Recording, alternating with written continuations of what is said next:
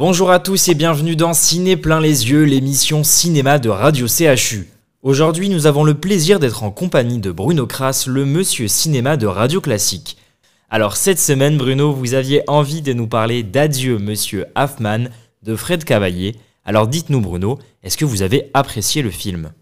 Alors c'est un film euh, qui est assez intéressant parce que c'est un film historique qui se passe pendant l'occupation, mais Fred Cavaillé étant un cinéaste qui a réalisé d'excellents polars, il l'a traité comme un suspense. Nous, nous sommes euh, euh, au début des années 40. Monsieur Hoffman est un bijoutier dans Paris. Il vit bien sa vie. C'est un bijoutier qui est plutôt un bon bijoutier, qui fait de très belles, très belles œuvres d'art, de très beaux bijoux.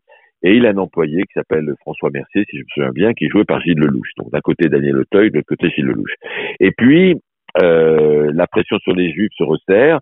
Monsieur Hoffman comprend qu'il il va être vraiment traqué. Il fait évacuer sa famille et il trouve un stratagème. Il demande à, son employé de tenir la boutique et lui se cachera dans la cave, se terrera très exactement dans la cave euh, pendant que, que son, son employé tiendra la boutique. Ils font cette espèce de deal euh, qui finalement, et je peux surtout pas en dire plus pour ne pas spoiler les films, qui finalement va dégénérer euh, pour le meilleur et surtout pour le pire. Je n'en dis pas plus. Le film est très bien fait parce qu'il parle à la fois des affres de l'occupation, de, cette période grise, faite de trahison, d'ambivalence, euh, euh, de, lâcheté, et, et en même temps, c'est fait sous la forme d'un suspense, avec trois excellents acteurs. Daniel Auteuil, très sobre dans son personnage de victime, d'inquiet, et en même temps de type très intelligent et très maître de lui.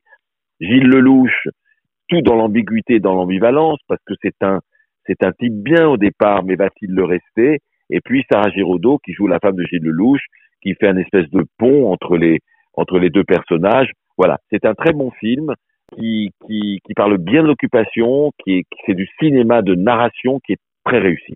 Merci Bruno et merci à vous de nous avoir écoutés. Retrouvez Ciné plein les yeux sur radio bordeaux.fr.